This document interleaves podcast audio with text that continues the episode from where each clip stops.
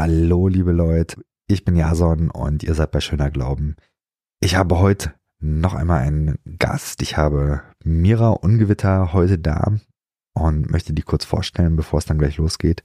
Mira ist Pastorin der Projektgemeinde in Wien. Ganz spannende Gemeinde, die ich vor einigen Jahren auch besuchen durfte. Vielleicht habt ihr das damals mitbekommen, vor einigen Jahren, die haben sehr häufig dieses Burning Church Event gemacht. Ganz spannende Geschichte. Und Mira ist da so treibende Kraft. Und sie hat viel Aufsehen auch erregt durch ihre Bücher. Das erste Buch Road to God und das zweite Buch, was jetzt gerade rausgekommen ist, ist Gottes Feministin. Und da werden wir jetzt gleich drüber sprechen. Das Buch ist zum einen als Audible Hörbuch erschienen, das schon vor, ich glaube, ungefähr irgendwann am Anfang des Jahres, meine ich. Und dann jetzt aber im Herbst ist das Buch nochmal als ja, Hardcover-Buch erschienen.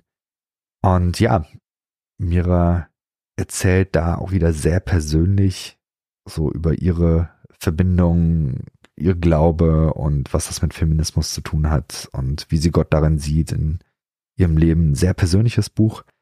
Und genau, da nehmen wir euch mit rein. Viel Spaß dabei. Dann sage ich nämlich einmal Hallo an alle Menschen da draußen. Schön, dass ihr zuhört. Mein Name ist Jason, ihr seid bei Schöner Glauben und ja, es gibt dieses Jahr noch eine Folge. Auf jeden Fall, denn Mira Ungewitter ist zu Gast. Grüß dich, Mira. Schön, dass du da bist. Hello, freue mich, dass es endlich klappt, nachdem ich das schon achtmal irgendwie gesagt habe, ja, ja, machen wir nächste Woche. Und das ist jetzt so spontan kurz vor Weihnachten doch noch hinhaut, ja. Äh, wir haben genau, wir haben schon länger äh, überlegt. Ich weiß gar nicht, wann hattest du mir von deiner Buchidee erzählt? Das muss schon boah. Boah, von der Buchidee, dass ich das schreiben wollte oder angedacht habe. Also vom Exposé bis zur Fertigstellung hat's drei Jahre gedauert. Ja. Also das heißt, die Idee muss ich schon ein bisschen davor gehabt haben. Und dann liegt natürlich, wenn man das Exposé geschrieben hat, dann dreht das ja erstmal ein paar Runden. Also da lag dann noch mal so ein halbes Jahr dazwischen und dann habe ich aber fürs, fürs reine Schreiben oder ja, versuchen zu schreiben, äh, knapp zwei Jahre dann gebraucht, ja. Ja. Also die Idee, dass wir diesen Podcast machen, geht ein bisschen schon zurück. Ja. Und aber umso cooler, herzlichen Glückwunsch, du hast das Ding raus. Danke, und danke, danke. Gott ist Feministin, ist in der Welt. Ja. Sehr cool. Ja.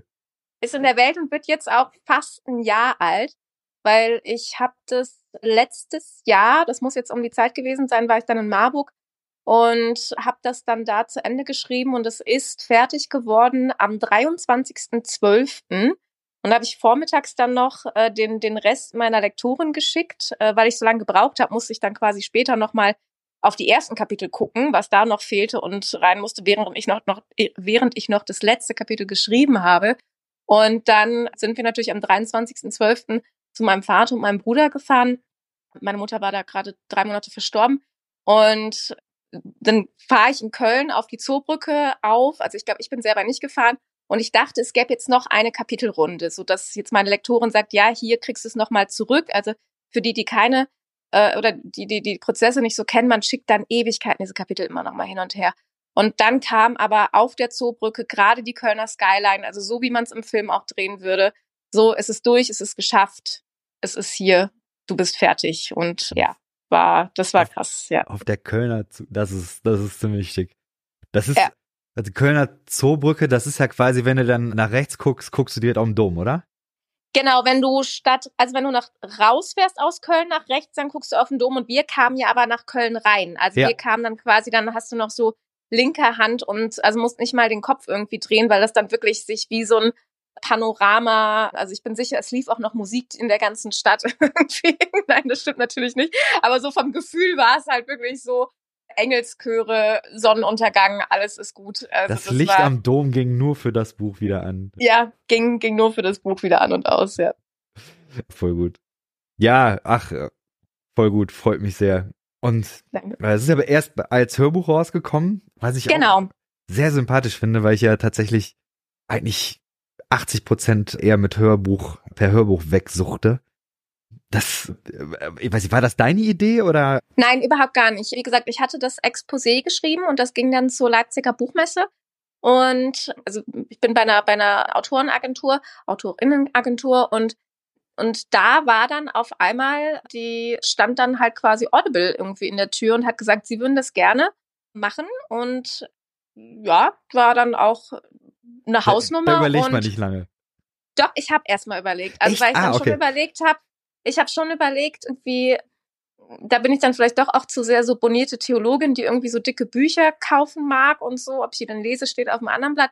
Und dann war so, also so wie so ein ist ja auch so ein Klischee, ist das denn überhaupt ein richtiges Buch dann irgendwie? Mhm. Und irgendein Teil dachte sich aber auch, boah, Mira, nur weil du selber so eine Oma bist bei vielen Sachen, muss es ja nicht heißen, wie nur weil das jetzt, also weil du das irgendwie schicker findest zu lesen als zu hören, also zu diesem Zeitpunkt dann damals. Überleg halt mal, ich habe dann zwei, drei Tage überlegt und habe dann gefragt, äh, mit Herr, da habe ich ja schon das erste Buch gemacht, die hatten auch Interesse, ob man das nicht quasi kombinieren könnte, also ob das auch eine Möglichkeit wäre und dann quasi beides zu haben und das ging dann auch. Also das war dann der, der Kompromiss und eigentlich ist es so bei einem Hörbuch, dass äh, dann zwölf Monate hätten Abstand sein müssen, aber weil ich ein bisschen länger gebraucht habe und dann irgendwie auch alle sehr, wirklich sehr kulant und sehr nett waren. Also auch wirklich bei Audible, was ja ein Riesenunternehmen ist, bin ich so unglaublich nett betreut worden und mit ganz viel Verständnis und ich hatte wirklich zwischendurch ein halbes Jahr lang echt schlaflose Nächte, weil ich jeden Tag dachte, boah, gleich ruft jemand an und sagt, ey, wir wollen Vorschuss zurück und wir machen das mit jemand anderem irgendwie. Also das war, also ich habe da schon auch viel äh, durchlitten, also beim beim hm. Schreiben irgendwie soweit, genau. Aber so kam es dann dazu und jetzt waren es dann, glaube ich, nur so ein halbes Jahr irgendwie zwischen Hörbuch und Print. Aber ja, die Zeit vergeht halt auch schnell, ja. Du hast im letzten Kapitel, im Kapitel 8, äh, hast du ganz am Anfang sowas geschrieben wie, Du hattest vor, ein nüchternes theologisches Buch zu schreiben. Es sollte mhm. anders kommen. Mhm. Was ja. ist passiert?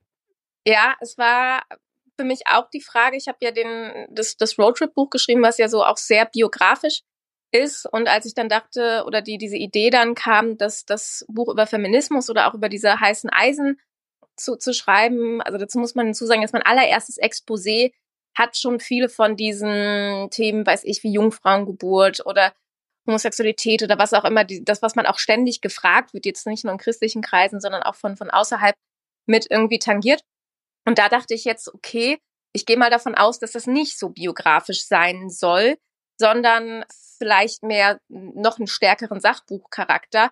Und dann bin ich aber immer wieder auch in das Schreiben gefallen von doch das biografisch oder irgendwie so ja, so ein bisschen so Filmszenenmäßig zu schreiben. Also sind ja alles Sachen, die mir auch in irgendeiner Form passiert sind. Und war ganz lange unsicher, ob das jetzt kompletter Quatsch ist, weil ich wollte ja auf irgendeinen Punkt hinaus, einen theologischen Punkt, weiß ich, dass Jesus als erstes den Frauen erschienen ist und dann, dann schreibt man irgendwie tagelang an, an so einer Einstiegsgeschichte und welches Muster das die Couch hatte und welche Temperatur irgendwie war oder so. Und dann denkt man sich, das ist doch alles Quatsch. Und jetzt im Nachhinein bin ich so dankbar dafür, weil das, glaube ich, das wirklich irgendwie auch lebendig macht und einen breiten Zugang, glaube ich, schafft, so über das, das eigene oder mein eigenes Erfahren oder Erleben, so eine Brücke in, in diese Themen reinzukriegen. Also genau, aber das, da war ich am Anfang ein bisschen verunsichert. Äh, ich glaube, dass da auch ein, ein ganz tiefes Problem von Theologie drin steckt. Mhm. Also wir haben ganz dicke Bücher, die super schlaue, abstrakte Sachen beinhalten. Aber das, was wir nicht hinkriegen, ist, das irgendwie so ins Leben zu transportieren, dass Menschen da was mit anfangen können. Also ich habe auch das Gefühl, dass, dass das recht gut zu dir passt, weil so wie ich dich kennengelernt habe, du so auch Theologie betreibst. Also eben weniger mhm. Elfenbeinturm, sondern also ich mag beides. Ich habe an der, an der Uni Bonn ja ganz klassisch evangelische Theologie studiert und da mhm. war schon auch viel Elfenbeinturm mit dabei und so holzgetäfelte Räume und Büsten von Bart bis Schleiermacher und manche Professoren hat man gar nicht richtig verstanden, also weil die so in ihren systematisch-theologischen Gedankenkonzepten sind. Und ich merke, wenn ich das höre, fühle ich mich da auch zum Teil äh, zu Hause und bin, also habe ja auch akademisches Schreiben äh, dann irgendwie lernen müssen. Ist jetzt nicht so, dass ich das nicht kann, aber ja, was bringt es, wenn wenn nur eine sehr kleine Gruppe von Menschen das irgendwie dann auch auch interessant findet? Oder ja, oder auch versteht. Also jetzt nicht, weil die Leute das dann zu blöd sind, sondern einfach, weil das auch so eine kodierte Sprache ist. Und die auch wichtig ist. Also ich finde, Fachsprache darf auch sein. Aber hier ging es eher darum, dass dann ja, erzählbar und erlebbar und auch erfühlbar zu machen. Und ich glaube, eines der schönsten Komplimente, die ich im Nachhinein bekommen habe, war von einer ganz, ganz tollen Kollegin, Frau Dr. Anne Kratzert. Und die hat gesagt, Mira kann Theologie nicht dozieren oder sie kann das vielleicht auch dozieren, aber sie doziert Theologie nicht, sondern sie erzählt Theologie. Mhm. Und das war, glaube ich, so das, wo ich dann auch so ein Tränchen habe und dann sage, ja, okay, wenn's, wenn's jetzt, wo es da ist und das, das so passiert dann oder passiert ist, bin ich damit mehr als versöhnt und einfach auch sehr, sehr glücklich, ja. Ich glaube, dass der Stil, also man kann ja immer diese oder oft wird ja so getrennt zwischen Form und Inhalt. Mhm. Und ich glaube, dass das da auch so ein bisschen deutlich wird. Also ich glaube, dass der Stil, den du gewählt hast, auch irgendwo feministisch ist. Weil ich glaube, dass das eine Menge Mut kostet, also kannst du ja vielleicht sagen, mhm. aber eben in einer akademischen Welt, in der Theologie, wo du eben diesen krassen Sprachduktus an den Tag legen musst und wo du eben Elfenbeinturm bedienen musst, was du ja auch kannst, mhm. ähm, dann aber hinzugehen zu sagen, nee, ich schreibe jetzt etwas, was für eine extrem breite Masse zugänglich ist. Mhm. Würdest du das, würdest du das so sehen? Ist das, ist das auch eine Form von Feminismus? Ich weiß jetzt nicht, ob das dezidiert feministisch ist. Das würde ja, glaube ich, auch für, für andere Thematiken oder Bestrebungen ja auch gelten. Ich habe, also was ich weiß nicht, ob es mutig ist, aber ich weiß, dass ich zwischendurch schon gedacht habe, ach, äh, dann lese ich von Kollegen ganz tolle Fachbücher irgendwie oder und dachte, oh, ja, das, das liest sich so klug und was ist, wenn die meins jetzt alle für zu ja, Anekdotik halten ja. oder irgendwie mhm. sowas. Und auf der anderen Seite wenn ich wenn ich jetzt nochmal, das habe ich dann bei den Lesungen gemerkt, weil ich, also ich habe das Buch danach nicht nochmal gelesen und ich habe es auch noch nicht ganz zu Ende gehört, einfach weil das also mich so mitnimmt, auch zum Teil, dass ich es selber noch nicht ganz hinkriege. Und denkt dann aber krass, was ich alles, also es hört sich jetzt super arrogant an, aber was ich da alles eingebunden ja, habe. Also ja. und das dauert Tage, wenn du jetzt sowas wie die Zwei-Quellen-Theorie, also wie sind die synoptischen Evangelien entstanden, und das musst du jetzt runterbrechen für jemanden, der überhaupt gar keine Ahnung hat, was überhaupt synoptische Evangelien sind. Das, das Wort darfst du, keins davon darfst du benutzen. Und das musst du jetzt irgendwie schön leserlich verpacken. Und dann dachte ich mir, am Ende ganz im Ernst, ich glaube, es gibt viele Elfenbeintheologen, die auch ganz froh wären, wenn sie in der Breite gelesen werden würden. Und daher war das dann, war das dann auch, auch okay. Und ich, ich habe es nicht als feministisch, also zumindest diesen Schreibstil vielleicht nicht empfunden. Ich habe es als biblisch eigentlich eher empfunden, weil das ist, glaube ich, auch das, was viele biblische Texte machen. Sie erzählen, was ihnen passiert ist durch ihre Glaubensbrille oder durch ihre durch ihren Wahrnehmungskontext, der ja auch gar nicht immer sagen will, äh, bewerte das oder deute das oder das ist die Moral daraus, sondern schlicht und greifend ergreifend, das und das ist Menschen passiert, das haben sie weiter tradiert, erzählt und und verbinden das mit mit einer Wahrnehmung und hm. ich glaube das ist das was was was wo ich irgendwann so ein bisschen grinsen musste dass ich mich da eher fast in also natürlich nicht in diese Tradition stelle das kann man von sich selber auch gar nicht sagen aber ja musste da so ein bisschen drüber griemeln du hast das Buch Gott ist Feministin genannt mhm. Ich bin darüber gestolpert und finde es extrem genial. Vielleicht kannst du gleich noch mal zwei Sätze sagen, wie du auf den äh, Titel gekommen bist. Mhm. Aber ich finde es eben sehr genial, weil es heißt eben, Gott ist Feministin und nicht Gott ist Feminist. Mhm. So, Max, ja. Max, was hast du dir dabei gedacht? Ich, ich kann da ein bisschen erzählen, wie das zustande kam. Ich bin losgefahren, als ich das Exposé schreiben musste mit dem VW-Bus und stand in der Normandie oben auf der Klippe und habe so das ein Kapitel, da dachte ich, äh, geil. Wo sonst soll man auf solche Titel kommen? Wo soll man auf solche Titel kommen irgendwie? Und habe dann geschrieben und dachte, das habe ich in der Woche fertig. Das hat dann drei Wochen gedauert, aber es steht auf dem anderen Blatt. Und dann habe ich noch keinen Titel gehabt, aber ich wusste, dass ich den Titel schon gerne selber bestimmen mhm. würde. Und dann wusste ich, es sollte um Feminismus gehen und dann habe ich ein bisschen im amerikanischen Raum geguckt und da gab es halt dieses Jesus Feminist Buch, was ja aber, glaube ich, eher so ist, so wie ich bin ein Jesus Feminist, also so ein Feminist, wie hm. ich Jesus empfinde. Und das war so ein bisschen, dass ich dachte, mh, ja, okay. Und im Englischen gibt es ein paar mehr Publikationen. Also es gibt natürlich feministische Theologie, Fachliteratur, gerade so Stichwort Irmtraut Fischer etc. Wirklich viel, aber das ist jetzt, da muss man schon auch, das ist auch ein bisschen elfenbeinturmig. Also da kommt man nicht jetzt nicht ganz so schnell rein. Und, und dann habe ich überlegt, das ist dann so, okay, Jesus Feminist, Gottes Feminist. Und dann stand ich in der Tat sehr feministisch beim Spülen und habe da irgendwie auf dem Campingplatz beim Kram gespült, während neben mir zwei Männer standen, mit denen ich mich eigentlich gut verstanden habe, die gerade so einen Eheurlaub gemacht haben, also so Frauen und Kinder zu Hause und irgendwie mir die ganze Zeit erzählt haben, wie furchtbar ihr Leben eigentlich ist. Und gleichzeitig aber auch immer, also so ganz taufrisch bist du auch nicht mehr. Du solltest jetzt auch mal gucken, irgendwie, wie, wie du irgendwie unter die Haube kommst, so einfach so random. Und dann dachte ich mir, ja, nein. Und da, da ist dann, also, das war jetzt ein langer Schwank irgendwie, aber und da war auf einmal Gottes Feministin vom Himmel gefallen. Und das ging auch sofort bei Audible durch. Da haben die, da haben die gesagt, ja, passt, nehmen wir, müssen wir keine Runde drüber drehen. Und das ist bei Verlagen mit Titeln ja manchmal recht schwierig. Und der stand dann auch, ja. Jetzt habe ich viel erzählt, ja. Ja, deswegen bist du da. Ich hatte mir mal früher eine Rallye-Lehrerin, also eigentlich war sie in der Parallelklasse, aber sie war, hat an meiner Schule damals unterrichtet. Äh, Christa Mulak ist eine recht bekannte Feministin, so wahrscheinlich so eher in den 70er, 80ern gewesen. Hm. Und ihr Ding war immer, Gott ist eine Frau. Ja, das, Was? also natürlich habe ich, ich glaube sogar in, kann das nicht auch sein, dass in der Hütte hatten die auch immer diese Schmuckzitate ja, ja, ja, genau. und dann genau. gibt's ja diesen, ich habe hab Gott gesehen und sie war schwarz. Also das mhm. war so, das finde ich immer noch so eine der, der besten Sätze, die, glaube ich, die Menschheit jemals hervorgebracht hat, ja. Der Quentin Caesar hat ja dann im Kirchentag auch, da warst du ja auch ja. Moderatorin, dann den Satz geprägt, Gott ist queer. Mhm. Stand ich fünf Meter dahinter. Ah, ja. Ja. Das war, das war wirklich bewegend. Aber ja, der hat ja vor allem so eine ganze Reihe aufgemacht. Ne? Also, also gerade ja, in diesen ja, evangelikalen Kreisen, in denen wir ja auch mit unterwegs sind, da ist dieser Satz ja eingeschlagen wie, wie, wie eine Bombe.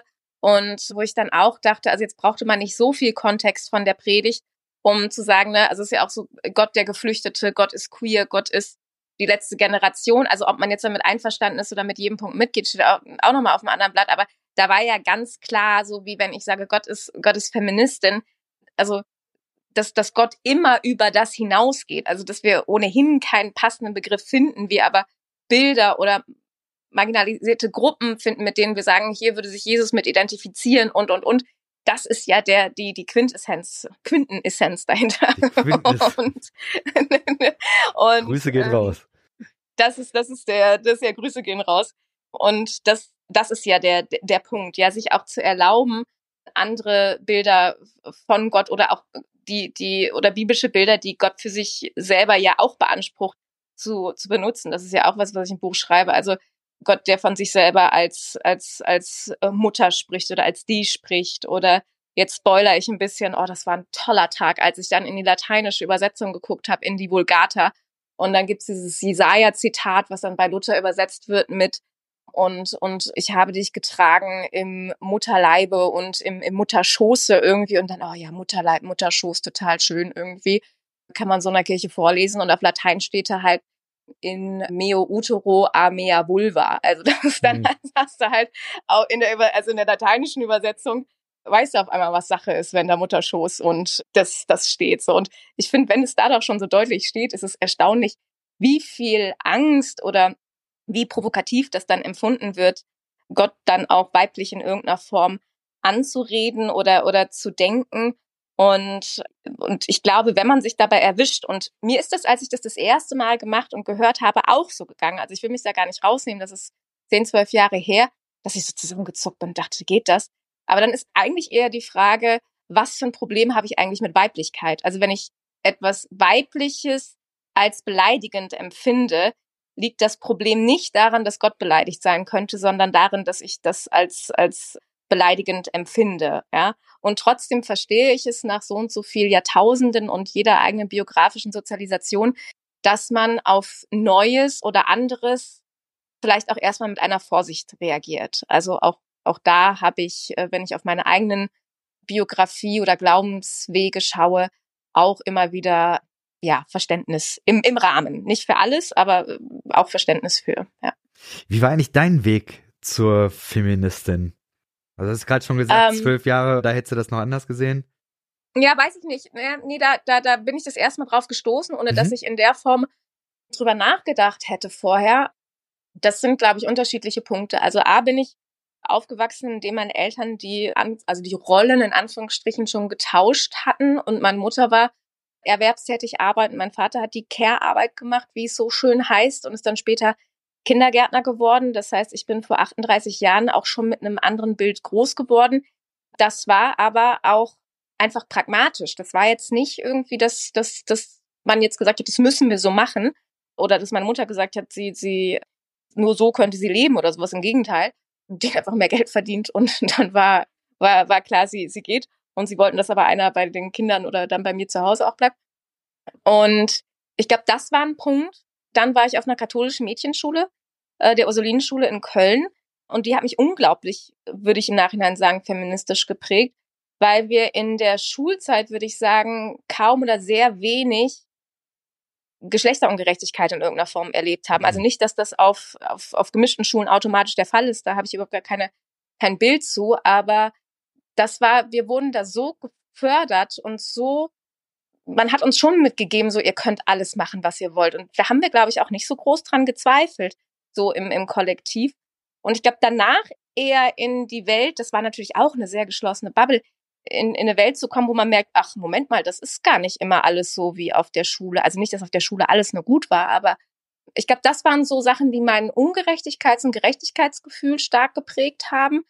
Und als ich dann Pastorin in Österreich geworden bin, Entschuldigung, Pastorin in Österreich geworden bin und hier wirklich die Frauenfrage auch im Bund noch nicht geklärt war oder immer noch nicht ist. Ist sie noch nicht? Da hm.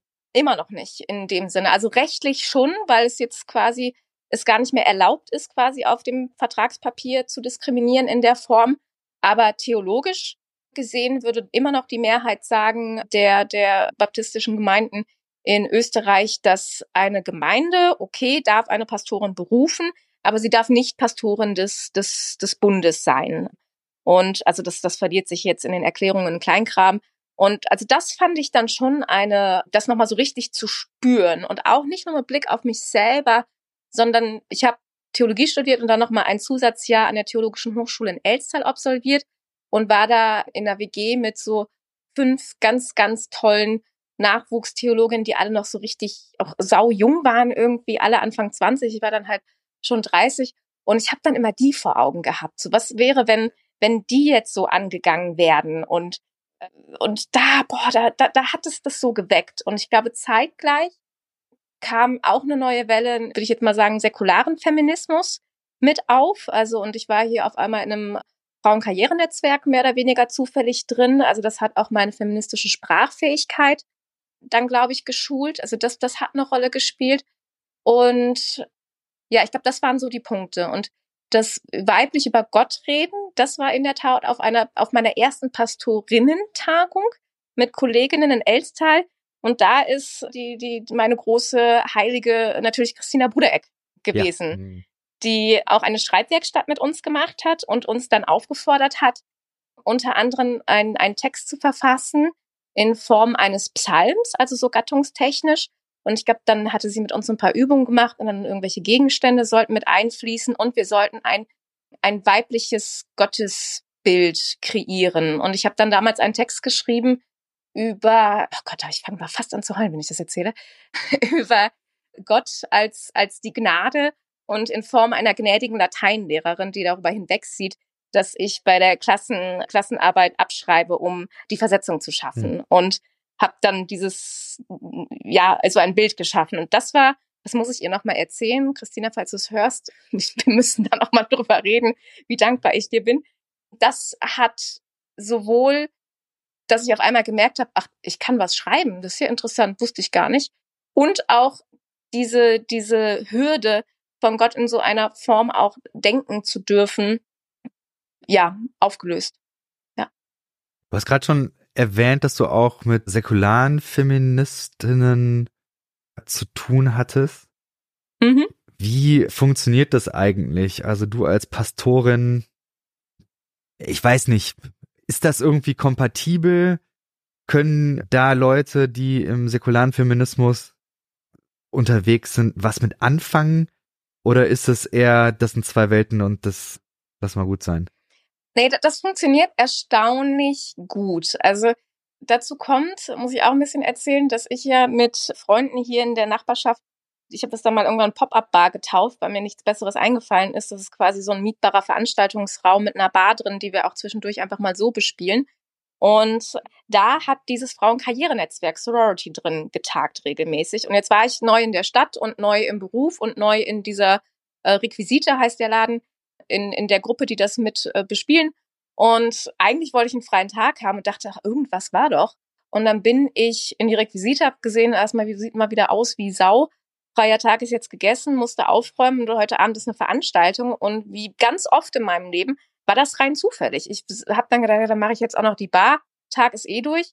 Und dann liefen diese Veranstaltungen, die waren damals noch ein bisschen kleiner, so ab, dass dann in dem Raum waren 40, 50 Frauen unterschiedlichster Couleur, und dann hat einfach jede ganz kurz gesagt, was sie macht, also sowohl beruflich als auch privat, was auch immer sie wollte. Und danach gab es halt irgendwie Meet and Greet und dann konnte man sagen, ach, du bist doch Anwältin oder Journalistin oder du bist Katzentherapeutin, können wir nicht immer ins Gespräch kommen? Und wenn ich dann gesagt habe, ich bin Pastorin, dann war halt schon so, oh Gott, also im wahrsten ja. Sinne des Wortes. Und dann fanden es aber, also glaube ich schon irgendwie, war das dann ganz cool. Und so kam dann an diesem Tag auch in die erste Journalistin auf mich zu, die gerade darüber was äh, schreiben wollte. Und so kam dieser allererste Artikel überhaupt in der Wiener Zeitung, der diesen Schneeballeffekt ja dann ausgelöst hat, dass dann immer mehr Medien darauf zu sprechen kamen, dann auch die Zeit und damit kam dann auch das erste Buch. Mhm. Also das war, jetzt bin ich wieder so im Erzählen, aber das, das ist genau so ist es halt irgendwie mhm. passiert. Also das war jetzt nicht geplant oder forciert. Und ja, und so, so, so kam das. Und bis dato hatte ich immer eigentlich eine ganz gute Auseinandersetzung. Und jetzt muss man dazu sagen, Österreich ist nach wie vor ein sehr katholisches Land. Und die meisten haben noch eine sehr starke katholische traditionelle Prägung. Das heißt, die sind jetzt nicht praktizierend römisch-katholisch, aber viele haben noch eine engere Bindung, als ich das häufig in Deutschland kennenlerne. Und viele, gerade auch von den Frauen, haben eigentlich auch ganz gute Erfahrungen gemacht und schämen sich jetzt in Anführungsstrichen so ein bisschen dafür, weil sie irgendwie schon sagen wollen, na ja, aber das war eigentlich auch schön in meiner Jugend oder Kindheit. Jetzt bin ich aber Feministin und jetzt kann ich ja das gar nicht mehr gut finden, so. Und ich habe jetzt ganz oft die Erfahrung gemacht, auch mit dem Buch, dass die sich quasi über das Buch mit ihrer eigenen Gläubigkeit oder ihrer eigenen Kirche auf eine gewisse Art und Weise versöhnen konnten, zu sagen, ja, okay, wenn ich das auch so und so sehen darf, egal was jetzt ein kirchliches Dogma sagt, passt es eigentlich ganz gut. Und also daher habe ich da jetzt noch keine ganz großen Argwohn bis dato erlebt. Aber ich hatte auch schon einen Tag, da saß ich acht Kirchen, äh, acht, acht Kirchen, acht, acht Stunden im, Freikir im Rat der Freikirchen von Österreich und äh, danach noch drei Stunden bei Sorority und die zwei Welten dann an einem, innerhalb von so einem Tag miteinander auch, auch ins Gespräch zu bringen. Also, weil für die einen sind Feministinnen natürlich das, das abtreibende Böse irgendwie und für äh, die Feministinnen sind das die, die, die schlimmsten alten weißen Männer der Welt und da gelegentlich auch für beide Seiten das ein bisschen zu, zu übersetzen, das ist dann auch manchmal eine, eine interessante Aufgabe. Ja, oder eben die große Leistung auch von diesem Buch.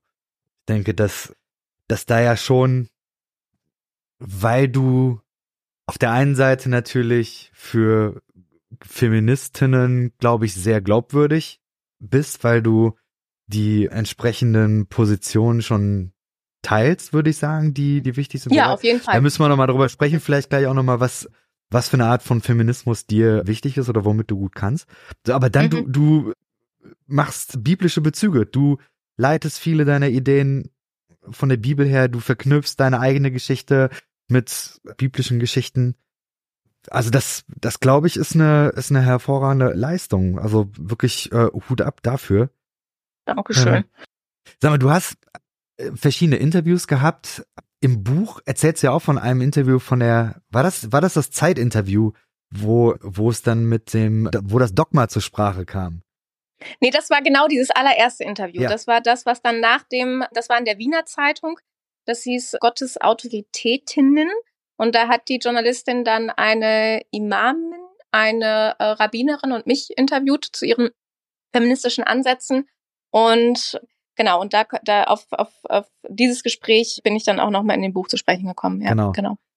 Äh, ich habe bei mir im Podcast tatsächlich noch nie über Abtreibung, also es ist nie thematisiert worden, tatsächlich. ich überlege auch, also ich mache ja schon ziemlich lange Podcast, aber es ist tatsächlich nie mhm. Thema gewesen. Deswegen, ich hätte da viele Fragen. Eine Frage, mhm. du bist ja da dann in, in so diese Situation gekommen, dass du die Frage bekommen hast, mhm. wie hältst du es jetzt mit, mit Abtreibung? Ist mhm. das irgendwie die, die Gretchenfrage, Gretchenfrage? Des, des Christentums und des Feminismus, ja. Und wenn du wenn du heute die Frage nochmal gestellt bekommen würdest, würdest du die so genauso beantworten? Würdest du da was anders machen? Da also muss ich erzähl mal ein kurz bisschen, sagen, wie, wie es dazu gekommen ist, genau. Und dann. Ja, genau. Also es gab dann dieses Interview und auch da kam dann auch so komprimiert die, die heißen Eisen, die ich natürlich schon als Theologiestudierende gewohnt war, regelmäßig irgendwo gefragt zu werden, kamen drin vor und unter anderem auch das Thema Abtreibung. Und das ist jetzt, das Interview würde ich sagen, ist jetzt rund neun Jahre her, acht oder neun Jahre um den Dreh, muss um die Zeit gewesen sein. Das kam nämlich auch Heiligabend, äh, kam das dann raus am 24. Mein, mein armer Kollege, Generalsekretär des Bundes, hatte, glaube ich, nicht so gute Weihnachten dann. Und, und ich war ja auch noch ganz neu im, im Dienst, also noch, noch, also wenn überhaupt knapp ein Jahr da. Und jetzt hat die Journalistin schon auch erzählt, dass sie äh, auch katholisch aufgewachsen ist und aber jetzt eigentlich auch nicht mehr so viel damit zu tun hat, aber das natürlich alles trotzdem noch spannend und interessant findet. Und wir hatten ein relativ langes Gespräch und dann hat sie äh, auch also viel über Todsünden und so gesprochen, also was was jetzt in diesem protestantischen Glauben ja eher weniger eine Rolle spielt irgendwie und äh, habe gemerkt, okay, das ist, also wir müssten jetzt erstmal eine gemeinsame Sprache überhaupt finden. Und dann habe ich irgendwie auch gesagt, also dass ich das ein ganz, ganz schwieriges Thema finde, was wirklich ganz, ganz vorsichtig beleuchtet werden muss, dass ich beispielsweise riesige Bauchschmerzen habe, wenn ich irgendwie das Gefühl bekomme, dass zum Beispiel eine gewisse äh, Pränataldiagnostik dafür sorgt, dass zum Beispiel Kinder mit Down-Syndrom abgetrieben werden und so. Das war was, wo ich dachte, so, boah, da, da, da, da, da blutet mein Herz irgendwie. Das kann ich ganz, ganz schwer nachvollziehen. Also weil, also nachvollziehen im Sinne von, das schreibe ich in dem Buch ja auch, dass meine Mutter hat meinen kleinen Bruder mit 41 bekommen und da war das auch so ein Thema und dass sie dann irgendwie eine Fruchtwasseruntersuchung machen sollte. Also das war auch in meiner Biografie sehr verankert und dass meine Mutter gesagt hat, das macht sie auf keinen Fall, nichts, was das Kind dem Kind schaden könnte. Das wäre sind natürlich heute andere Methoden. Und daher war das so ganz klar, meine, meine Mama hat gesagt so, und wenn das Kind Down-Syndrom hat, dann, dann kriegen wir, also kriegen wir das so. Und, und dann habe ich wiederum mit einer Frau gesprochen, die gesagt hat, boah, Mira, ich habe ein Kind mit 46 gekriegt. Wenn ich gewusst, also wenn ich im Vorfeld gewusst hätte, es hätte vielleicht eine schwere Behinderung, ich weiß nicht, ob ich dem Stand gehalten hätte. Mhm. Und so sitze ich dann immer so auch seelsorgend so zwischen diesen Erzählstühlen, die mir Leute mal hingehalten haben und weiß dann auch nicht immer irgendwie alles. Und ich habe auf jeden Fall mit der Journalistin ganz lang darüber gesprochen und dass ich trotzdem der Überzeugung bin, dass es ein Selbstbestimmungsrecht geben muss und auf, auf jeden Fall, also das jetzt auch nochmal ganz klar für den Podcast, also ich, ich mische jetzt gerade ein paar Sachen zusammen, die nicht alle zusammengehören, ja. Und, und dann hat sie mich, also nachdem ich lange darüber gesprochen habe, hat sie mich gefragt, ja, ist es denn jetzt nun Sünde oder nicht? Und dann sitzt du da und denkst dir, naja, wenn man so einen Begriff wie Sünde als das Ziel verfehlen hat und sagt so, ich würde schon gerne in einer Welt leben, in der niemand, wo alle Verhütungsmittel funktionieren, wo niemand ungewollt schwanger wird, wo so dann, ja, weiß ich nicht. Und dann kam mir, schoss mir dieser Satz durch den Kopf, Dogma ist eine unumstößliche Lehrmeinung. Und an sowas glaube ich eh nicht. Mhm. Und ich glaube an Menschlichkeit und Einzelfälle und Geschichten und Biografien und und dann dachte ich, ich komme nicht zu dem Dogma, dass Abtreibung Sünde ist. Hm. Und dann hat sie das abgenickt, das wurde so gedruckt. Und das war dann aber schon auch schwierig danach, sage ich mal. Und würde ich es nochmal so sagen? Ja, ich glaube schon. Mhm. Das würde ich. Und ich, mir war klar, wenn ich jetzt sage, ja, nee, Abtreibung ist Sünde und das da so steht, sind für immer alle Türen zu. Also, also das ist, ja, und, und deshalb, ja, Nee, würde ich, würde ich wieder so sagen. Ja. Du hast da ja auch andeuten lassen, dass du das für ein seelsorgerliches Thema hältst. Also ich meine, das wäre da in der Textpassage, wäre das da auch zur Sprache gekommen. Wie gehst du als Pastorin damit um, wenn Menschen kommen und sagen, hier, wir, wir haben da ein, eine Herausforderung? Mhm. Dann bin ich extrem froh, dass ich auch sowas wie eine Seelsorgeausbildung habe. Die, die hatte ich aber, also ich habe diese Gespräche schon mehrfach geführt. Die, aber ich glaube, den, Impuls hatte ich vorher schon. Die Seelsorgeausbildung, die ich später gemacht habe, die hat das eher bestätigt. Und ich bin dann für mich in der Form jemand, die erstmal primär zuhört und dann mit erspürt, erfühlt oder das zumindest versucht, was, was, also Seelsorge heißt nicht, Menschen Entscheidungen abzunehmen. Mhm. Also das heißt, denen jetzt auch nicht irgendwie ins Gewissen zu reden. Und ich hatte mal ein Seelsorgegespräch mit einer Frau, die hat mit Kirchen so gar nichts zu tun, junge Frau, die war schwanger geworden und war, und eine Freundin von mir hat gesagt, ach, hast zwar nichts mit Kirche zu tun, aber red mal mit der Mira, vielleicht hilft das irgendwie. Und dann haben wir, haben wir gesprochen und ich habe in dem Gespräch, in der Wortwahl, wie sie über sich selber und das Ganze gesprochen hat, so gemerkt, dass sie eigentlich dafür ist irgendwie. Und, und, und dann habe ich sie gefragt, so, also hast du dir die Antwort nicht gerade schon selber gegeben? Mhm. Und das war so ein Moment, wo sie gesagt hat, und da wollte ich es bekommen. Mhm. So. Und, und genauso hatte ich das Gespräch ganz, ganz old, schreibe ich auch drüber geschrieben. Konservatives christliches Paar würde in jeder konservativen Kirche mit offenen Armen empfangen und für die Helden des weiß ich was gehalten. Und sehr nett. Und, und die 100 Prozent von ihrer Erziehung, Sozialisation und all ihren Glaubensvorstellungen auch bin ich sicher heute noch behaupten würden, dass das äh, alles ganz schwierig ist und haben sich dagegen entschieden. Also und das sind so die Sachen, mit denen steht man dann da und ja, denkt sich, ist alles auch nicht so so leicht, ja. Ich habe mich gerade gefragt, also klar, ich finde es nachvollziehbar, dass Seelsorge vom Ansatz her eher den Menschen hilft, zu einer Lösung zu kommen, die sowieso schon in ihnen steckt.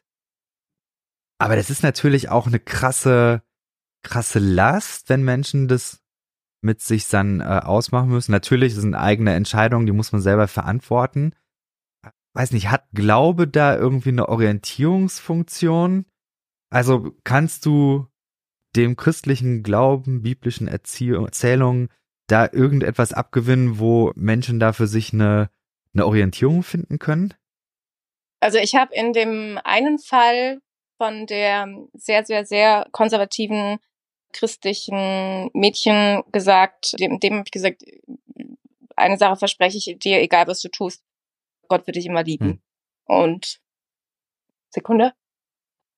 Genau. Und ich weiß, also, also und ich glaube, es sind dann, es sind noch mal zwei, also das ist immer die Frage, kann man das irgendwie voneinander trennen, das Seelsorgerliche und das Lehrhafte? Also ich finde, dass im, im Judentum, im jungen Christentum zu einer Zeit in der Antike, in der Abtreibung ja vor allem bedeutet hat, dass der Hausvater entscheiden konnte, ob ein Kind für lebensfähig oder gewollt gehalten wird. Und dass sich da das junge, also das Judentum und dann das junge Christentum dafür einsetzen, dass Witwen und Waisen und geholfen wird. Und dass man hier sagt, also es gibt, es gibt die Didache, das ist ein Schriftstück, was nicht ein, also was nicht im biblischen äh, Kanon mit drinne ist, aber was so zu der Zeit ist, was so schwammig sich irgendwie, also gegen so eine Art Kindsmord quasi ausspricht, also von einem schon auf der Welt seienden Kind.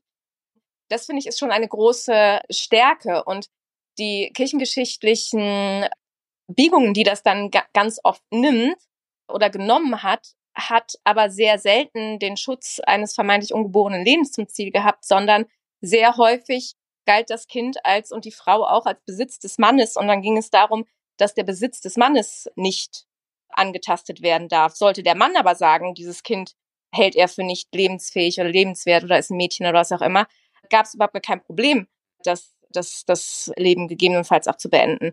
Und daher kann man aus dem, aus dem, ja, aus dem Glaubenskontext sicherlich Dinge da, dafür für, für sich ableiten, aber also vor allem auch die, also und wenn man es ganz deutlich biblisch nimmt, also ist es ja eigentlich auch, dass im, im Alten Testament quasi erst mit dem ersten Atemzug mhm. das, das Kind als, als Lebewesen gilt. Soweit würde ich jetzt, also da würde ich schon weiter voransetzen, ja. Und aber ich würde trotzdem immer die, die Komplexität der, der Thematik als Seelsorgende, die ich nun mal auch bin, mit mitdenken, ja.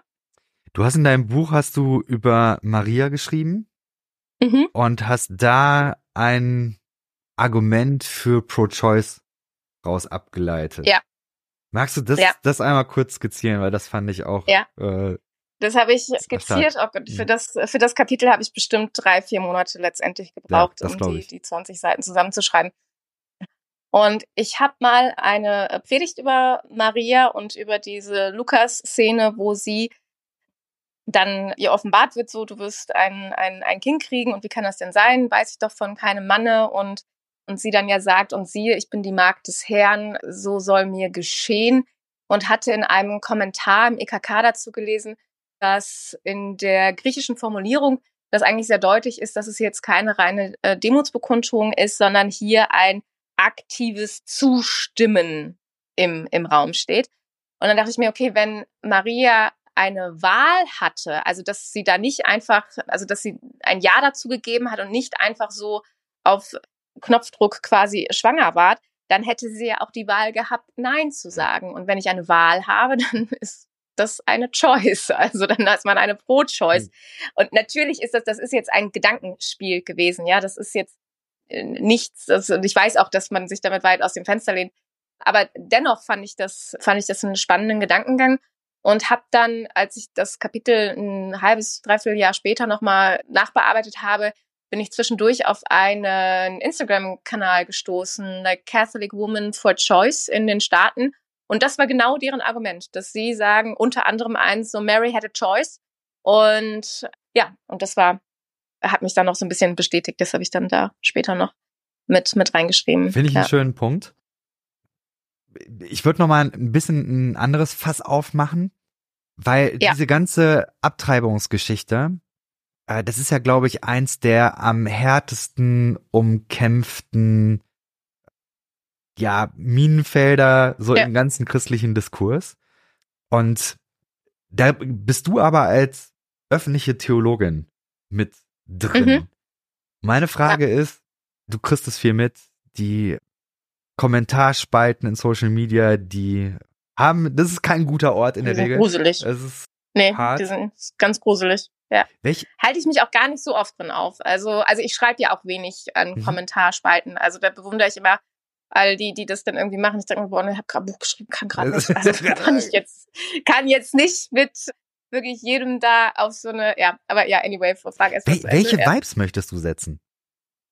Welche Vibes möchte ich setzen? Boah, da habe ich mir noch keinen Gedanken drüber gemacht. Also ich habe ich habe das versucht zu, zu erzählen und zu beschreiben und historisch und biblisch einzuordnen, um da ein bisschen Licht auch mit reinzubringen in diese Sachen und bin eigentlich auch mega genervt, vor allem von dieser ganzen Bigotterie. Also ich glaube ja auch, dass eine gewisse Schamkultur, die in Kirchen durch auch Purity Culture etc. gesetzt wird, eher auch ungewollte Schwangerschaften und Abbrüche hervorruft. Ja, also wenn ich bei diesem konservativen Paar bleibe, bin ich ziemlich sicher, dass die auch Angst hatten vor ihren Kirchen. Wenn die jetzt gesagt hätten, wir wären ungewollt schwanger, hätte man den jetzt nicht auf die Schulter geklopft und hätte gesagt, gut, das gut, dass ihr es behalten habt, läuft schon, wir helfen euch, sondern vielleicht hätte man es ihnen vergeben. Ich bin sicher jeden Tag. Und das meine ich mit, also natürlich vorhalten, ja. Und und auch wenn man da in die Geschichte guckt, wenn man sich dann anschaut, also jetzt drehe ich eine weite Runde, aber sowas in diesen erzkatholischen, irischen Geschichten, wo dann Mädchen die Kinder weggenommen worden sind, wo man Mädchen schon präventiv in, in so Zuchthäuser gepackt hat und so, da denke ich mal so, wenn das mal alles aufgearbeitet ist und von evangelikaler Seite mal ganz zu schweigen, so dann könntet ihr eventuell mal irgendwie euch dazu äußern. Aber wenn Leute, deren Lebenswelt auch so entfernt sind von der Realität anderer Menschen, da so groß Moralismus aufmachen, kann ich das kaum noch zum Teil ernst nehmen. Also ja, also vor allem, das gilt nicht für alle und ich kenne sehr, sehr viele ernste, besorgt Mitgeschwister, die, die ich für sehr aufrichtig halte in einer Sorge um, um ungeborenes Leben, aber ich empfinde dort auch ein, an vielen Stellen ein großen Machtwollen über Frauenkörper und Sexualität bestimmen zu wollen. Und den empfinde ich als stärker und weit verbreiteter. Und, und was ich immer einen guten Marker finde, wenn deine Theologie so funktioniert, dass sie rechts außen gut funktioniert und man sich mit denen auf einmal im selben Markt, im, in denselben Parteien, in denselben Bewegungen befindet und auch diese Paragraphen 218, 219 wurden von den Nazis erlassen und sicherlich nicht, weil sie so eine Sorge um ungeborenes Leben hatten, dann sollte man die prüfen. Dann sollte man mal schauen, ob das, ob das der, der richtige, der richtige Weg ist. Hm. Ja, fühle ich sehr. Meine Anschlussfrage wäre dann, fehlen dann noch Bücher oder müsste es, müsste es mehr über Antifeminismus geben? Mm, ja, sicherlich. Also muss das, also es ist jetzt eines der ersten Bücher im deutschsprachigen Raum ja gerade damit auch erschienen zum Thema Feminismus, zum, also Antifeminismus, dass man, der jetzt ja auch aufkommt wie eine Form, ja, Backlash irgendwie. Ja, die Bücher wird es auch schon geben und geben müssen und auch, ja, aber ich glaube, da stecken wir gerade ziemlich mittendrin, dass es da noch eine, eine, eine, eine Form von Reflexion und Draufschauen braucht. Bin ich, bin ich sehr gespannt, weil ich merke, dass also ich persönlich merke, dass ich da eine, eine starke Rückzugstendenz wahrnehme. Also es gibt zwar immer auch mal Artikel, die ich da, weiß nicht, alle vier, fünf Monate oder so, dann überkommt's mich und dann schreibe ich nochmal was bei Instagram. Aber in der Regel merke ich, dass diese Auseinandersetzung, weiß nicht, ich, ich erlebe das nicht als fruchtbar. Ich habe so ein, also Per hatte das letztens mal gesagt, der meinte, es ist eigentlich alles gesagt. Was würdest du das auch so sehen? Ist in diesem Diskurs ist da, ist da alles gesagt, da wo diese Polarisierung so ein Riesending ist?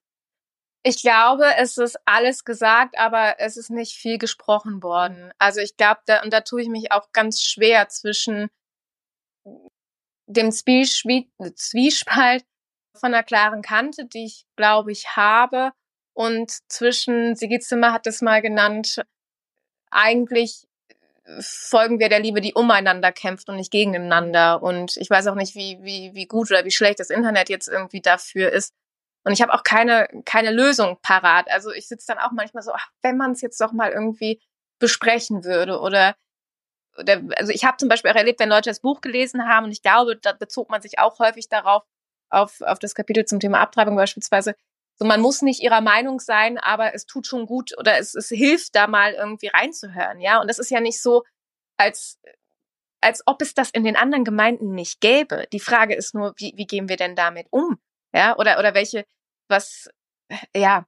Und trotzdem habe ich das Gefühl, je mehr ich darüber rede, ich würde gerne, ach, wie drücke ich das denn jetzt aus? Gerade bei, bei dem Thema, muss immer so oft so ein schlechtes Gewissen für Frauen mitschwingen und das möchte ich eigentlich auch nicht. Also nur um das auch nochmal irgendwie gesagt zu haben. Ja. Und oh, ich wollte eben noch auf irgendwas hinaus gesprochen. Ja, fällt mir gerade nicht mehr ein. Kommt musst, gleich. Musst du vielleicht schneiden. Kommt gleich, alles ja. gut. Ja. So, Antifeminismus. Ich frage mich so ein bisschen einfach, wo das, wo das hingeht. Also, wenn, wenn Leute, ich fand das einen schönen Gedanken, dieses ja umeinander kämpfen, das, das fühle ich sehr. Du hast gerade auch gesagt, ja, mit Menschen dann wirklich im Gespräch sein und ob Internet der richtige Ort ist. Also. Ey, und ich komme auch an Punkte, wo ich sage, nee. Also so, boah, nee, kein Wort und nicht heute. Und kann ich, kann ich nichts mehr von sehen und nichts mehr von hören und erwische mich auch, wie ich da auch Punkte drunter setzen und sage, okay, das ist jetzt lost. Also das gibt's auch. Also ich bin, hab da jetzt auch, bin da nicht nicht nur stringent in mir selber so. Also ich bin eh bei vielen Sachen wie so ein so ein so ein oft wie ein wie ein wie ein Pendel. Also jetzt nicht kein Zeitgeistpendel, sondern wo ich immer wieder versuche anhand der der Biografien oder von was ich dann von den Biografien weiß oder versuche zu verstehen, warum diese Menschen so ticken und welche Ängste sie beispielsweise jagen. Also das ist ja ganz, ganz viel Angst. Und ich nehme mal eine Situation, da hatten wir eine Delegiertenversammlung mit Delegiertenversammlung heißt von allen Gemeinden, ist so wie eine Bundesratssitzung irgendwie, da werden Sachen entschieden. Und das war ein älterer Herr aus Rumänien und das ist noch nicht so lange her, fünf, sechs Jahre. Und der hat dann gesehen, dass Leute irgendwie draußen von uns, irgendjemand hat geraucht. Und das war jetzt für den rumänischen äh, älteren Herrn, der damit groß geworden ist, dass das quasi eine Todsünde ist. Der stand da und hat geheult. Also der hat geheult und hat gesagt, wenn ich mir vorstelle, meine Kinder würden das sehen, dass Christen hier stehen und rauchen. Das konnte, und der hat richtig gezittert. Und da dachte ich mir, ja, okay. Also so ein Teil von mir, ja, ist eine mhm. Zigarette, geht so. Aber ich habe seine aufrichtige Angst an der Stelle gespürt. So, und das versuche ich dann immer mal wieder mit mir in den Einklang zu bringen, zu sagen, wovor haben die Leute eine so schreckliche Angst? Und und das würde ich wieder auf einer Seelsorgeebene sehen. Das heißt nicht, dass ich denen zugestehe und sage, ja, deshalb dürfen sie so und so handeln und dürfen Leute so diffamieren. Auf gar keinen Fall. Geht überhaupt nicht.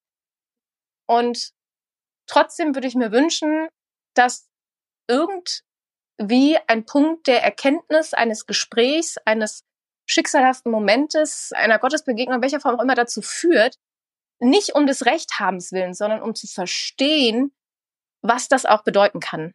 Also so eine Form auch von Lieblosigkeit, ja, die ich ja auch immer, muss mich auch darauf prüfen. So ist, das mache ich Sachen. Warum tue ich Dinge? Welche Sachen treiben mich an? Ja, ja, weiß ich nicht, ob das deutlich geworden ich glaub ist. Schon. Ich glaube schon. Ja. Mhm. Ich habe zum Schluss habe ich noch eine Frage. Du hast super persönlich geschrieben.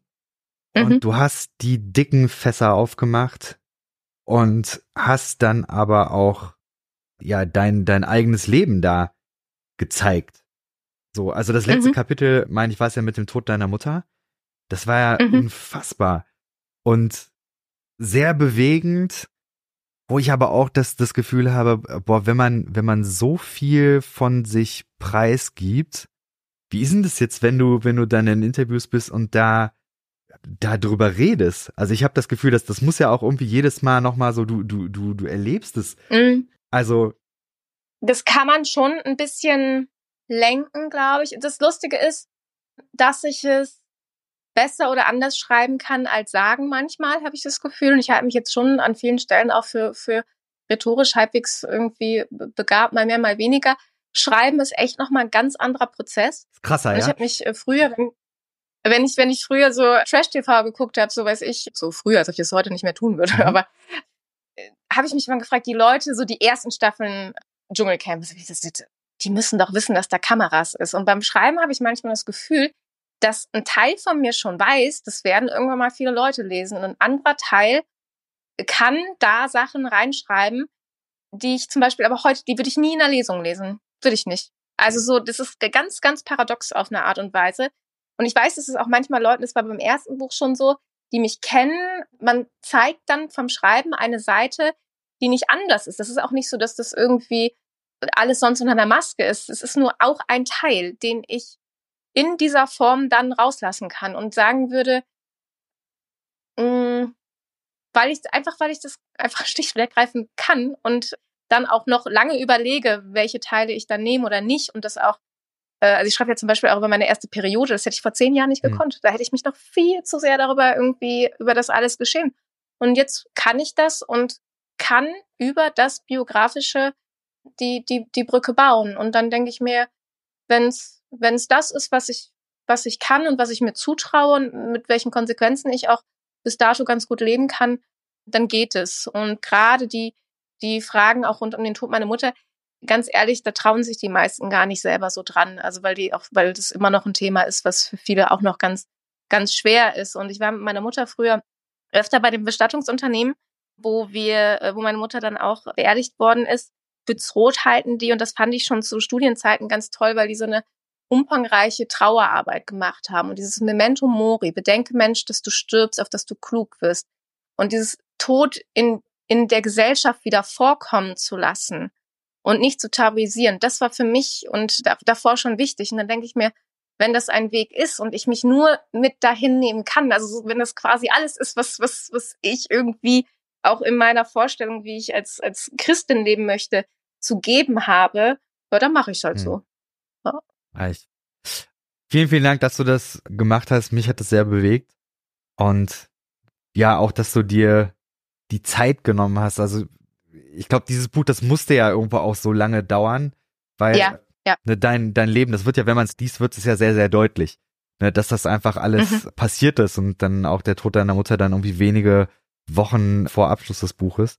Das, das sind ja alles Prozesse gewesen, die quasi dann, also das ist ja so ein bisschen so eine OP am offenen Herzen, so, ne? Dieses äh, ja, total. Schreiben und Leben läuft parallel. Das, äh, ja, und dann auch diese Gleichzeitigkeit ja. von Dingen, ja, das, was wir am Anfang hatten, so der 23. Dezember, ja, der, der Tag vor, vor Heiligabend. Mhm. Du hast auf einmal diese Freude, dass dieses Buch, was du jetzt knapp drei Jahre mit dir rumschleppst, endlich fertig ist und du nicht mehr jeden Tag und jede Nacht irgendwie Angst, also wirklich, ich wirklich auch physische Beschwerden waren an einem gewissen Punkt. Also bin ich mir sicher. Also das irgendwie, das mit, mit auch von dem Druck und da gab es noch ganz viel andere, auch Arbeitsbelastungen und so mitkam. Und dann ist es aber so die, der Moment auf der Zoobrücke, wo du denkst, hey, hat der liebe Gott wieder geskriptet irgendwie. Und, und dann kam ich, während ich das geschrieben habe, das letzte Kapitel, fiel mir auf, dass das erste Kapitel von meinem ersten Buch ja auch an demselben Strand spielt, in Anführungsstrichen, oder dass ich dieses damals gewählt habe, wo quasi mein letztes Kapitel dann auch endet. Das habe ich nicht so konzipiert, aber es, also da, da, da schließt sich wieder ein, ein Kreis oder eine Klammer. Und das hat dann in der Trauer eine enorme Versöhnlichkeit auf einmal. Also das, das hilft nicht über alles hinweg, aber das sind so Momente, die das nur in meiner Wahrnehmung in einen, einen dann doch größeren Kontext heben. Und der, der trägt auf einmal unglaublich in, in Trauer. Also das äh, habe ich äh, gemerkt, dass da viel von dem, was ich als, als Kind mitgenommen habe, wo ich immer dachte, ja, wie, wie ist es denn irgendwie? Kann man das, kann ich das noch so sagen oder kann ich das wieder neu sagen? Dass das sich da nochmal noch, noch bewährt hat. Und genau, das, das, das spielte da mit und auch der, der Weg meiner Mutter mit ihrem eigenen Glauben, mit auch mit ihrer Abtreibung, über die ich ja auch, das waren die ersten Zeilen, die ich auch geschrieben habe überhaupt in dem mhm. Buch, und wie sie das in ihrer Frömmigkeit, in ihrem Glaubenssystem untergebracht hat, umgegangen ist. Das, ich habe das Gefühl, dass man aus dem ganzen, ja, jetzt werde ich ganz fromm, dieses beautiful things out of the mhm. dust, also dass du da einen, ja, so ein, so ein, so ein Mehrwert irgendwie ziehen darfst. Und das kann ich nicht immer und nicht zu allen Zeitpunkten, aber äh, da ging's und da hat's geholfen. Ja. Ja, Ah, voll schön. Hast du noch Lesungen, die du demnächst hast? Bist du irgendwo unterwegs? Nee, dieses Jahr jetzt nicht mehr. Und ich habe auch noch keine neuen fürs kommende Jahr. Bis jetzt. Weiß nicht, ob das, also Veranstaltung ist gerade ein bisschen schlecht, aber man kann mich gerne einladen in Gemeinden oder irgendwelche Kontexte mit Lesungen. Und äh, meistens kommt sowas dann auch spontan, aber jetzt habe ich noch keine große, große weitere Lesetour. Genau. Und ich, ich muss das, ich muss das noch fragen. Ja, ja. Also ich glaube, man, man spürt dir ab, dieses Buch, da hast du extrem viel Herzblut und extrem viel eigene Geschichte und ja. Verletzlichkeit und Energie reingesetzt. Äh, aber wird's dann noch mal ein Buch geben oder was denkst du? Ich weiß es nicht. Boah, also den, den, ich kann mir gerade auch nicht vorstellen, das noch mal zu schaffen hm. in der Form. Also auch die Symbiose dieser Thematiken, die auch diesen diesen Weg. Ich könnte mir vorstellen, was ganz anderes, was sehr viel leichteres irgendwie zu machen. Also ich habe eine Idee, aber die, also dies, die, das ist ein ganz anderer äh, Kontext. Und aber mal schauen. Also ich bin jetzt froh, das Buch hat mich lange gedauert. Ich habe ja dann noch eins so dazwischen das geschossen, ne? das über ja. Gott und die Welt. Mhm. Mehr dieses Interviewbuch, wo ich dann einen Podcast äh, für die Presse, das ist eine österreichische Tageszeitung zum Thema Karfreitag, Tod und Sterben, mhm. kurz nach dem Angriff auf die Ukraine gegeben habe. Und danach ist ein jüdischer Journalist auf mich zugekommen und ob wir so ein Dialogbuch machen wollen. Mhm. Und das war dann noch so, das ist letztes Jahr zwischen Dezember und Januar, glaube ich, entstanden. Da haben wir uns nur an den Tisch gesetzt, uns unterhalten und das wurde transkribiert und aufgeschrieben. Und auf einmal lag da im März noch so ein Buch. Und genau. Also das war mir den Titel. Ich habe gerade kein Kon Gott äh, über Gott über und, Gott und die Welt, Welt ja, genau. Oder äh, genau über Gott und die Welt, genau. Das das war der Titel. Und ja, mal, mal schauen. Also gerade bin ich auch, auch froh, keine Deadlines ja. zu haben und das werde ich jetzt auch erstmal genießen. Gleichzeitig helfen Schreibprozesse auch bei vielen Sachen. Und aber eine Sache fiel mir noch ein, eben weil du auch sagst, so wie, wie ist es denn, wenn dann, wie das so das offen, ja, am, am offenen Herzen ist oder wie man in der Öffentlichkeit als Theologin in diesen Debatten steht. Und ich habe ja auch eben, als du mir ja noch irgendwie Fragen schicken wolltest, es, ich bin einmal alles gesagt. Es ist so ein bisschen so, ist der Ruf erst ruiniert, lebt es sich ganz ungeniert, dann ist man auch so, ach, was soll jetzt kommen? Also das ist so, das hat auch was, was Befreiendes. Und wenn man dann gespiegelt bekommt, dass es auch andere Leute befreit hm. und befreien kann, dann ist das schon ganz schön. Das fühle ich sehr. So ja. dieses, diese Kampf, den ich bei ganz vielen sehe, irgendwie eine Überzeugung zu haben, die man aber nicht so in der Form öffentlich dann vertreten kann, weil, was ja. weiß ich. Ja, das ist, das, das fühle ich sehr. Und auch, dass das andere ja. befreit, glaube ich absolut, dass, dass Leute sagen kann, wenn, wenn Mira das glaubt, kann ich das auch glauben. Und wenn Mira das sagt, kann ich es vielleicht auch sagen. Sehr schick. Gute Sache. Hm. Voll gut. Ach, du, hey. Vielen, vielen Dank, dass du da warst, dir die Zeit genommen hast. Ich bedanke mich. Und ja, dann, ich bin gespannt, was, ich auch. was da noch so kommt. Aber genau, ja. das Buch. Ich hoffe, die Leute lesen es alle. Natürlich. Oder hören. Ja, ich, ich hoffe, ich hoffe auch. Also so, was nützt die ganze Demut, wenn sie keiner sieht? Also genau. lest das Buch. Lest das Buch, verschenkt es. Genau. Und wenn, wenn nicht, ihr könnt es auch noch bei Audible hören. Da ist es, glaube ich, auch noch für Audible-Mitglieder umsonst hörbar. Aber es freut mich natürlich auch, wenn es, ja, wenn es gelesen, auf Papier gelesen Ein wird. Ein gutes ja. Weihnachtsgeschenk, genau. Der Talk kommt auf jeden Fall auch noch vor Weihnachten raus, also von daher. Ja. Ja, und Weihnachtsgeschichten sind auch drin. Also viel Mar Maria und rund um die Adventszeit ja. und so. Das war, war, also diese biblischen Frauenfiguren, wie beeindruckend die eigentlich sind und waren. Also allein so eine Maria, die da zu Elisabeth geht, 150 Kilometer schwanger, vermutlich 14, 15-jährig, ist schon tough. Also, ja. Definitiv. Leseempfehlung. Alles klar. Boah, vielen Dank und an die da draußen macht's gut. Ich danke dir. Bis bald. Bis dann. Ciao.